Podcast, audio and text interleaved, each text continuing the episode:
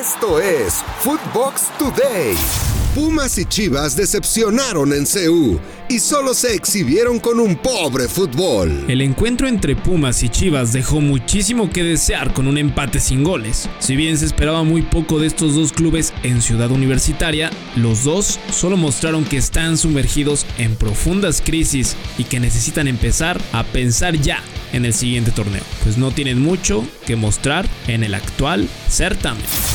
Bucetich rescata cosas positivas a pesar de pobres resultados en Chivas. El entrenador del Guadalajara, Víctor Manuel Bucetich, no salió muy conforme con el accionar de su equipo en Ciudad Universitaria, pero a pesar de eso, resaltó cosas buenas que mostraron sus jugadores durante la visita ante Pumas. Plena confianza en este plantel de que en cualquier momento eh, encontrarán esa parte que nos está haciendo falta. Se ha mostrado cosas muy interesantes desde mi punto de vista, ¿verdad? Eh, creo que vamos por un camino correcto. Es un equipo que genera mucha posición de pelota, genera llegada. Eh, entonces creo que el equipo hace lo suficiente como para obtener los resultados.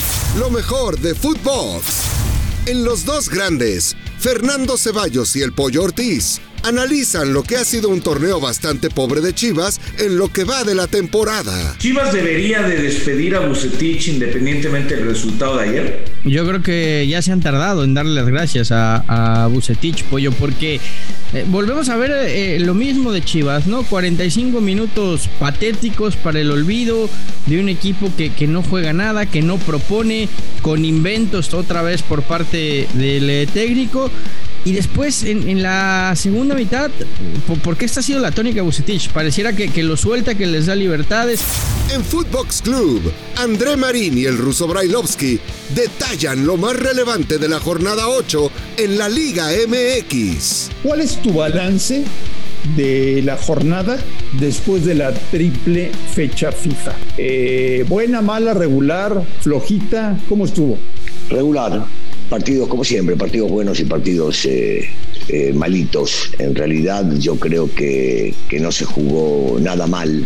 Eh, en algunos partidos no nos defraudó para nada el partido de, de León, que todos imaginábamos que iba a tener un buen partido contra Tigres. Real Madrid volvió al Bernabéu con goleada sobre Celta de Vigo. El Real Madrid volvió a jugar en el Santiago Bernabéu luego de más de un año de no hacerlo y lo hizo con su público para que lo vieran golear 5 goles a 2 al Celta de Vigo con 3 goles de Karim Benzema, uno más de Vinicius y el estreno del francés Camavinga como goleador. El defensa mexicano Néstor Araujo jugó los 90 minutos y fue amonestado a los 63 de partido. Mohamed Salah hizo historia con Liverpool en goleada sobre Leeds United. El delantero egipcio Mohamed Salah llegó a los 100 goles en la Premier League desde su vuelta a Inglaterra para conformar un tridente de ensueño con Sadio Mané y Roberto Firmino. El atacante no deja de anotar y sigue agrandando su récord personal. El gol que le dio la marca histórica fue a los 20 minutos en la goleada 3 a 0 de los Reds sobre Leeds United de Marcelo Bielsa. Lo mejor de Footbox.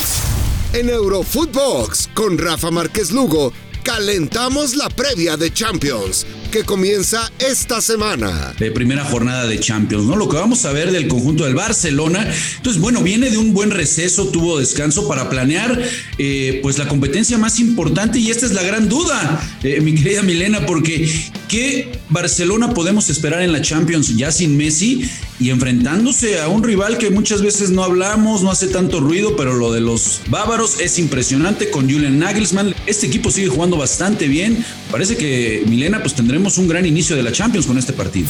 En Fútbol in English, desde Los Ángeles, Rodolfo Landeros tiene todos los detalles de cómo fue la vuelta de Chicharito Hernández a las canchas. Que, pues al final lo importante era verlo de regreso en el campo, eh, tomando en cuenta que ya tiene minutos, es, es ver cómo se va sintiendo, porque pues cuando tienes una lesión longeva y que parece que va a ser breve y termina siendo un poquito más, pues no quieres forzar el cuerpo tampoco, ¿no? Entonces me parece que pues por más de que quiso jugar un poco más, se decide bien para que entre Joveljic eh, a cerrar el partido, al final terminan empatados, creo que no iba a ser fácil ante Colorado.